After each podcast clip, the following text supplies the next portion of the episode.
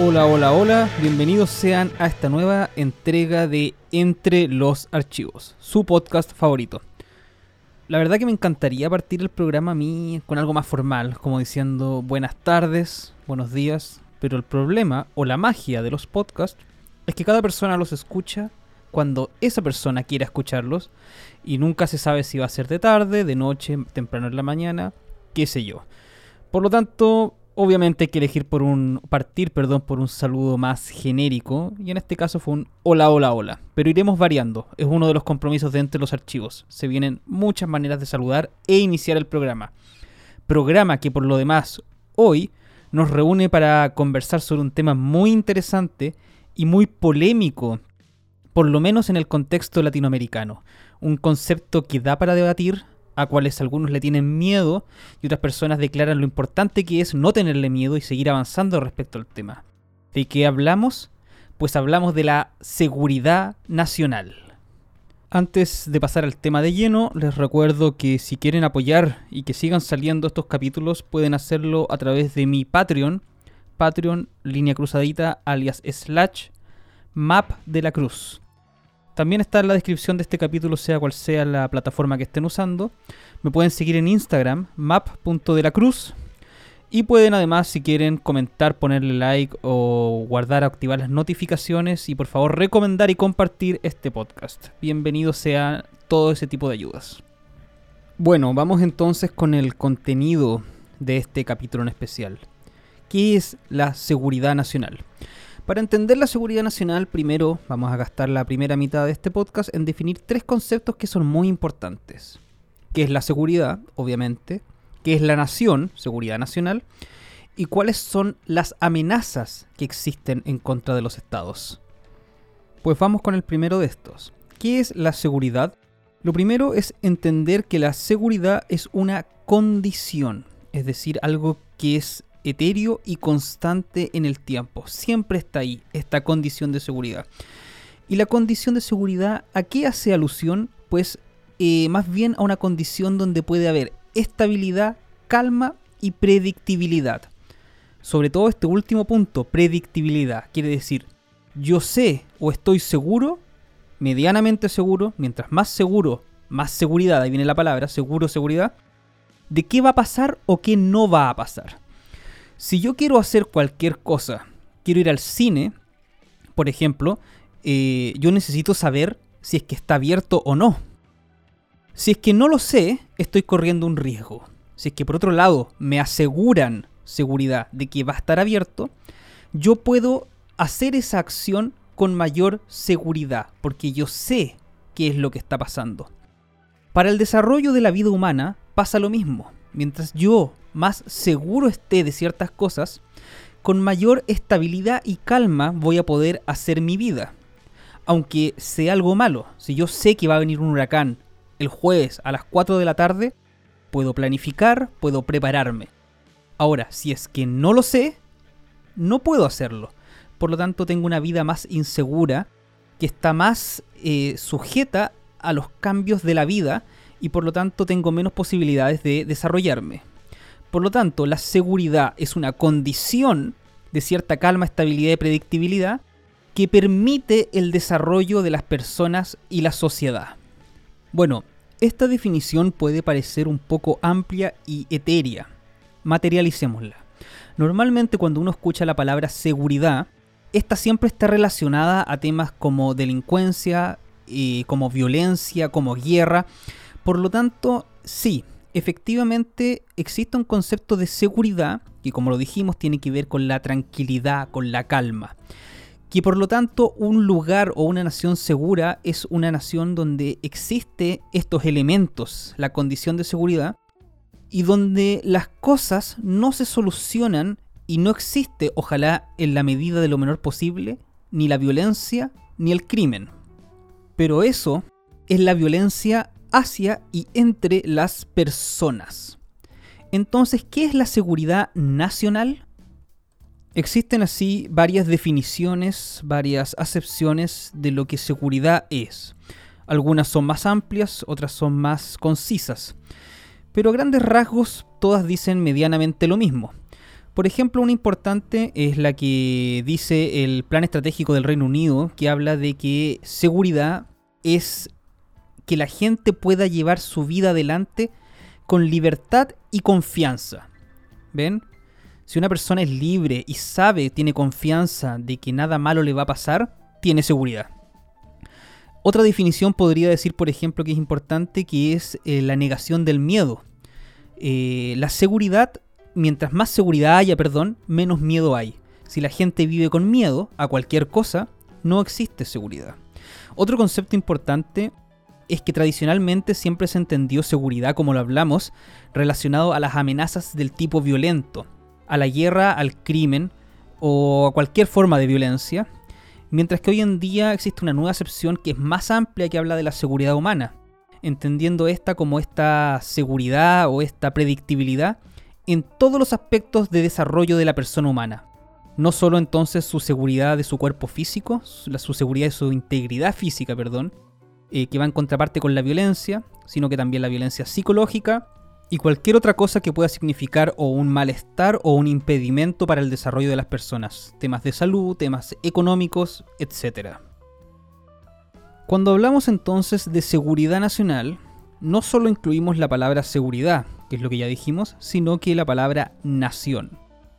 ¿Qué es la nación o a qué se refiere el concepto de nación incluido en seguridad nacional?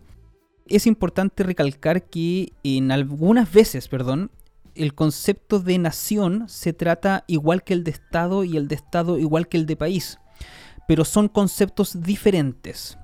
Si quieren ahondar más sobre este tema, les recomiendo el capítulo 2 de este podcast sobre eh, qué es el Estado y el capítulo 3 sobre el Estado-Nación y los países.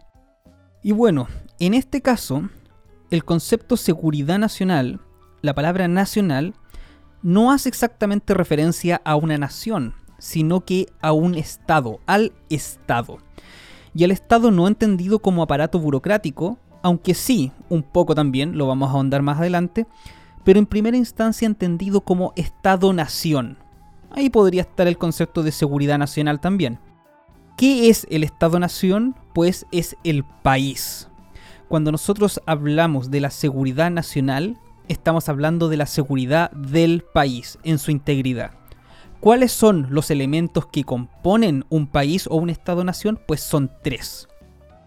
La población del país. Cualquier cosa que afecte o agreda a la población de un país es un atentado o una ofensa contra la seguridad de la nación, porque la seguridad de la nación tiene que defender todos los elementos que la componen. El primer elemento, la población. Segundo elemento, el territorio todo el territorio de un país es parte de la nación, parte del Estado. Por lo tanto, hay que protegerlo, si es que le llegara a pasar algo. Y el tercero y último es la soberanía. La soberanía es la capacidad que tienen los pueblos, las naciones, de gobernarse a sí mismos. Si es que hay un elemento externo que mande o que imponga algo sobre una nación, es un atentado contra la soberanía es un atentado contra la seguridad nacional. El tema de la soberanía, tengo que hacer un paréntesis, es más complejo que eso. Muchas veces los pueblos ceden soberanía a cambio de algo. Cada vez que se firma un tratado internacional, se cede soberanía. Es un acuerdo entre partes. Es como si una persona dijera, eh, yo llegué a un acuerdo con esta persona, por lo tanto no puedo hacer tal cosa. Uno cede un poco, entrega algo a cambio de un beneficio. Por lo tanto, eh, que no se entiendan eh, cuando uno cede soberanía voluntariamente como un atentado a la seguridad nacional. El atentado está cuando uno no ha cedido la soberanía, pero se ve obligado a obedecer. Bueno, entonces teniendo claro los conceptos de qué es la seguridad y qué es el Estado o la nación, podemos entonces tratar de entender qué es la seguridad de la nación. Y bueno, conociendo los temas ya parece un poco obvio lo que es. El Estado como institución es frágil. Es mucho más frágil de lo que la gente cree. Los estados, los países caen, se destruyen constantemente. Miremos la historia de la humanidad y veamos cuántos pueblos, cuántos reinos, cuántos imperios, mucho más poderosos que los países de hoy en día, han caído y han sido destruidos. Por lo tanto, el país, el Estado, la nación, hay que protegerla. Es vital para la subsistencia de los países que el país sea protegido. ¿Protegido contra qué? Es ahí donde entra el tema de las amenazas. Todos los estados, sea cual sea este, más poderoso o menos poderoso, y el momento de la historia en el cual se ubiquen, sufren o tienen amenazas. Amenazas que pueden terminar destruyendo el Estado, lo cual sería muy malo para su población. Por lo tanto, como dijimos, proteger al Estado es parte fundamental de las tareas del Estado. Proteger al Estado-nación como país es parte fundamental de las tareas del Estado como aparato burocrático. Y esta función no solo es exclusiva del Estado, sino que los Estados no pueden dejar de hacerla. Es un compromiso hacia su población y su bienestar. Y bueno, ¿cuáles son las amenazas entonces que puede tener un Estado? Nuevamente les recomiendo que miren el capítulo sobre amenazas no convencionales donde se detalla mucho mejor este tema. Pero a grandes rasgos existen dos tipos de amenazas.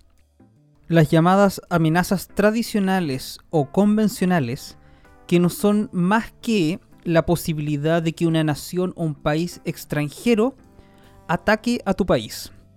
Eh, esto se puede ver a través de los tres elementos del Estado, como lo dijimos. Si un país te quiere quitar territorio, si un país quiere hacerle daño a tu población o si un país quiere meterse o interponerse en tu soberanía. Eso sería una amenaza contra el Estado. Y luego encontramos las nuevas amenazas o amenazas no convencionales, que serían cualquier otro elemento que pueda destruir un Estado que no sea otro Estado. Entre las amenazas no convencionales tenemos el crimen organizado, el narcotráfico, el terrorismo y muchas otras cosas que podrían causarle mucho, mucho, mucho daño al Estado. Ahora, vale la pena preguntarse, ¿y por qué hay que mantener al Estado? Bueno, la evidencia internacional demuestra que, y aunque sea muy terrible decirlo, pero acá hay que decir las cosas como son, no como me gustaría que fuesen, la historia, la evidencia internacional, la historia muestran que un mal Estado es mejor que ningún Estado. Aunque suene muy terrible, un Estado opresor, un Estado cruel, que no se lo deseo a nadie, eso tiene que quedar muy en claro. Nadie está proponiendo acá que haya un Estado opresor. Pero un no Estado es peor que un Estado opresor. Por lo tanto, es fundamental, fundamental asegurar la subsistencia del Estado. Cuando los estados caen, la gente lo pasa muy mal. En ciencias sociales no se puede experimentar porque uno no puede experimentar con personas. Por lo tanto, lo único que tenemos para recurrir y para saber si algo que se hace podría estar bien o podría estar mal es la historia, los casos reales que ya pasaron. Tomemos por ejemplo el caso de Libia. Libia era un país que tenía un dictador, un señor llamado Gaddafi. Y el señor Gaddafi hizo muchas cosas malas. Pero pasó una cosa que se llamó la primavera árabe y el señor Gaddafi fue derrocado. ¿Qué pasó en Libia en ese momento? Bueno, la gente que derrocó a Gaddafi no pudo armar un Estado, no pudo armar ni imponer esta maquinaria llamada Estado, construida con instituciones y todo lo que hablamos sobre lo que era el Estado, y el país quedó simplemente sin cabeza, sin Estado. Hoy en día se puede asegurar que Libia es uno de los lugares más peligrosos del mundo. Por lo tanto, teniendo una oportunidad al sacar a un dictador, el país simplemente se arruinó más. Por lo tanto, es muy importante que sea cual sea el cambio político que se haga, los líderes pueden cambiar, pero el Estado no debe ser destruido. Un lugar sin Estado es un lugar donde la gente lo pasa muy mal. Creo que hay que ser muy reiterativo en esto. Los estados son frágiles, los estados pueden caer. Cuando los estados caen, los que los pasan mal son las personas. Por lo tanto, los estados hay que cuidarlos, hay que protegerlos. Hay estados que por su naturaleza, su manera de ser, son más robustos que otros. Y adivinen cuál es uno de los estados más frágiles. Pues las democracias. Lamentablemente, los estados que están hechos sobre estructuras muy sólidas y muy autoritarias son más difíciles de derrotar, porque todo el poder está concentrado, mientras que las democracias eh, son más fáciles de destruir. Por lo tanto, si uno vive en una democracia, con mayor razón tiene que preocuparse de cuidar la democracia y de cuidar al país, de cuidar al Estado. Porque como lo dije, no es muy raro, no es muy difícil que un Estado se destruya. Veamos ahora entonces cómo y de qué forma pueden los estados ser destruidos. La primera de ellas es la manera tradicional, es decir, que entremos en guerra con una nación extranjera y que perdamos esa guerra. Por lo tanto, perdamos o la totalidad del territorio, o sea, seamos conquistados, o perdamos una porción del territorio. Perdamos parte de la población, o perdamos nuestra capacidad de soberanía, nuestra capacidad de mandarnos y autogobernarnos. Todos este tipo de cosas y estas amenazas aún existen en el mundo, y los estados deben estar preparados para ello. La segunda manera es que el Estado, sea por un problema interior, falle en su misión de Estado. Este punto es muy importante. Uno de los requisitos que tiene un Estado para funcionar es que debe tener la capacidad de llevar al Estado a cada rincón del territorio. ¿A qué me refiero con esto? Supongamos que el Estado impone una nueva ley. Supongamos que el Estado antes no existía el registro civil y el Estado dice, a partir de ahora toda la gente que nazca se va a inscribir en el registro civil. El Estado, y solo el Estado, tiene que asegurarse que las personas que viven en la isla más recóndita al fin del mundo también queden inscritas en el registro civil.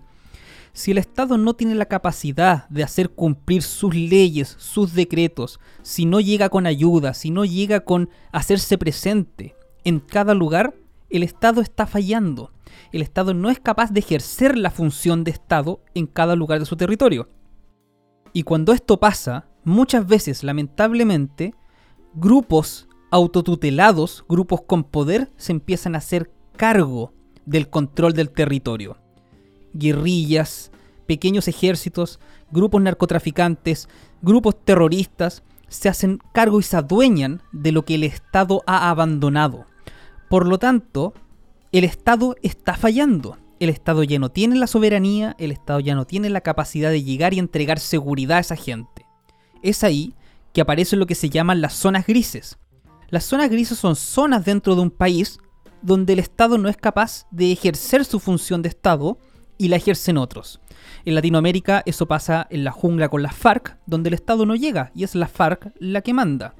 Pasa en las favelas, pasa en muchos lugares donde están dominados por el narcotráfico. Eso es una falla del Estado, eso es una destrucción del Estado, eso es una destrucción de la democracia.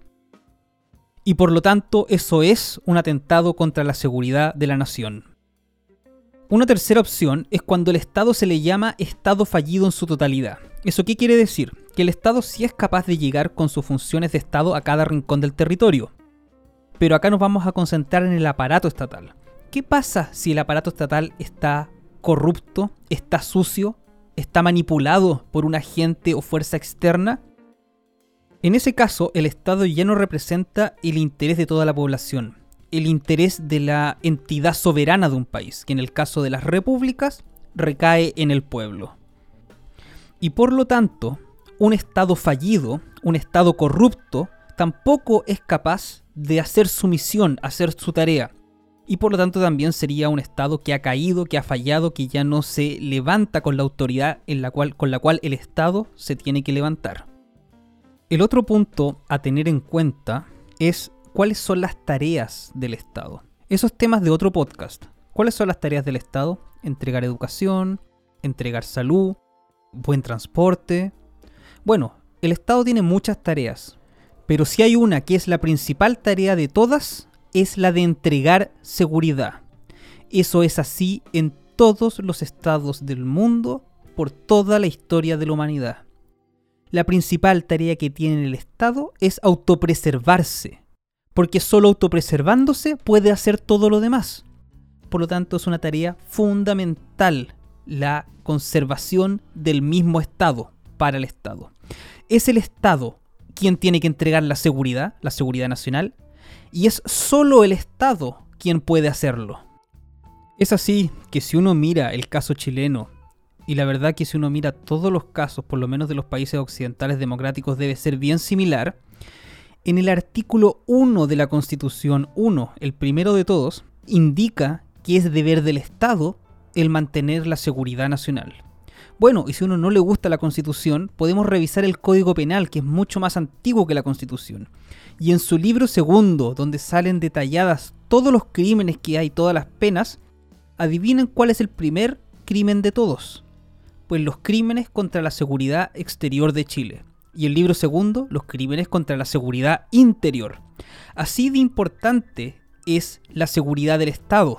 Tan importante es que atentar en contra de la seguridad del Estado es uno de los crímenes más graves que hay. Bueno, habiendo dicho eso, tengo que hacer un cambio de tema para explicar por qué, al menos en el caso chileno, es tan tabú o por lo menos muy polémico. Ha generado mucho trauma debido a una época oscura de este país y la gente prefiere obviar el tema de la seguridad nacional, lo que para mí parecer es un craso error, porque la seguridad nacional, como ya lo dije, es la seguridad de todos, de las personas, del territorio y del Estado, quien gobierna y resguarda el bienestar de las personas. Cae el Estado, caemos todos. Bueno, ¿qué es lo que pasa? Hagamos un poco de historia. Durante la Guerra Fría se desarrolló el arma nuclear. El arma nuclear era tan destructiva que los países evitaron, las grandes potencias, en especial Rusia y Estados Unidos, meterse en guerra directa unos con otros. Porque si se disparaban armas nucleares los unos a los otros, iba a ser muy grave. Así que los países empezaron a hacer estrategia geopolítica sin guerra. Y nace el concepto de revolución la mejor manera de conquistar un país en este nuevo mundo, o por lo menos de convertirlo en tu aliado, ya no era conquistarlo tradicionalmente, por eso cada vez las incursiones militares en países extranjeros son cada vez menos, sino que ahora lo que se hacía era, si el país era aliado del otro, yo financio, entreno y entrego armas a grupos subversivos al interior, con tal de que estos ellos hagan la revolución y se tomen el poder. Esto, hay que decirlo, se hacía en ambos lados. Existen revoluciones, así llamadas, por el punto del lado socialista, que no eran más que personas que se tomaban el poder. Y existen golpes de Estado, por el lado capitalista, que no eran más que personas que se tomaban el poder. Esto es un hecho, es un hecho histórico, no hay que obviarlo, así pasaron las cosas. Y es ahí que nace un concepto, el concepto del enemigo interno.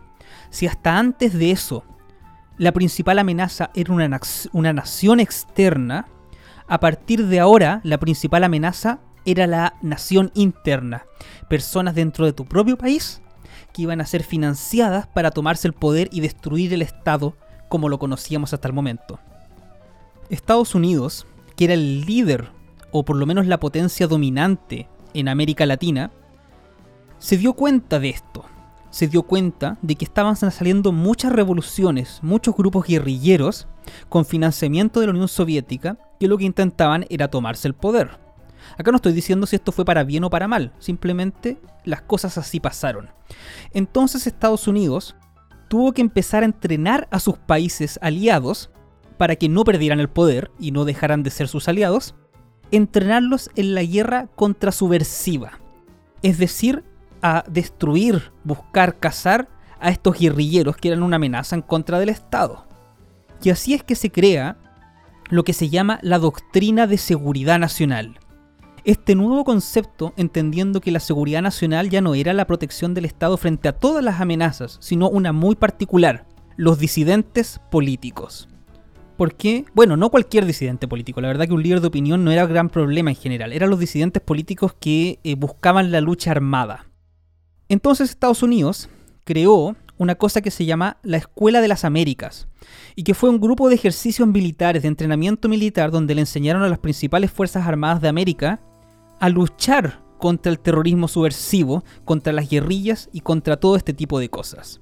Cuando Pinochet tomó el poder, efectivamente el enemigo en Latinoamérica eran las guerrillas. Y Pinochet obviamente luchó contra ellas, pero no luchó de una manera muy honesta que digamos, se saltó todos los protocolos de Ginebra, todos los convenios internacionales para la protección de las vidas y se dedicó a cazar y a ejecutar a sus enemigos y disidentes. Eso es un crimen. Y por lo tanto, a partir de ese momento se asoció, perdón, la seguridad nacional con la caza y la búsqueda de disidentes políticos donde los cuales fueron ejecutados, escondidos, se hicieron desaparecer y todo ese tipo de cosas malas. Por lo tanto, se generó el sesgo de que seguridad nacional era oprimir a tu propio pueblo.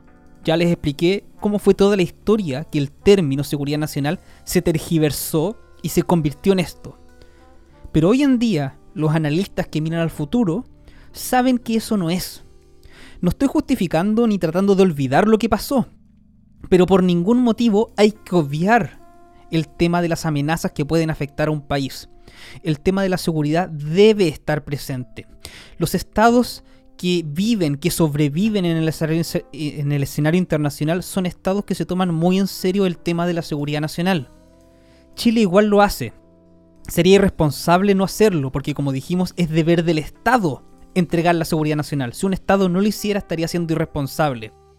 Pero lo hace medianamente eufemísticamente no, no dice las cosas como son. Por lo tanto, la seguridad nacional existe, pero no se habla de seguridad nacional como debería ser. Bueno, independientemente del nombre con que se le diga la seguridad nacional, la seguridad nacional es un tema importante. Los estados deben protegerse a sí mismos, deben proteger a su población, deben proteger a su territorio, deben proteger su soberanía. Si no lo hacen, pueden caer, y cuando caen, lo digo en serio porque la evidencia histórica sí lo demuestra, cuando un Estado cae, nadie lo pasa bien. Muchos países en el mundo desarrollan y dejan por escrito lo que se llama como una estrategia de seguridad nacional, donde dejan por escrito, manifiestan, en base a un análisis exhaustivo de la realidad, cuáles son las amenazas que existen para ese país en ese momento y cómo las van a combatir. Esto es un buen elemento. Chile no lo tiene, no lo hace por ese miedo histórico, pero hay que decir las cosas como son. La seguridad nacional igual se lleva a, cabo, pero es mejor que esté transparentada, que esté por escrito. Siempre la transparencia es mejor. Bueno, como dije, eh, cada país desarrolla su estrategia de seguridad nacional en función de su realidad local. Para algunos países el narcotráfico es un problema su seguridad nacional, para otros lo es el terrorismo, para otros lo es la guerra. Sea como sea, cada país debe ver y analizar cuáles son sus propias amenazas, sus propias realidades y trabajar para poder hacer que el Estado subsista, pase estas amenazas y el Estado, el país en su totalidad, pueda seguir existiendo. Gracias nuevamente por haber llegado al final de este capítulo de Entre los Archivos. Recuerden por favor si pueden apoyarme en mi Patreon, seguirme en redes sociales y hacer todo lo que se pueda con este capítulo en especial, compartir, activar notificaciones, contarle a toda la gente que puedan que vengan a escuchar. Todo eso, por lo menos de mi parte, será muy agradecido. Nos vemos en el siguiente capítulo de Entre los Archivos.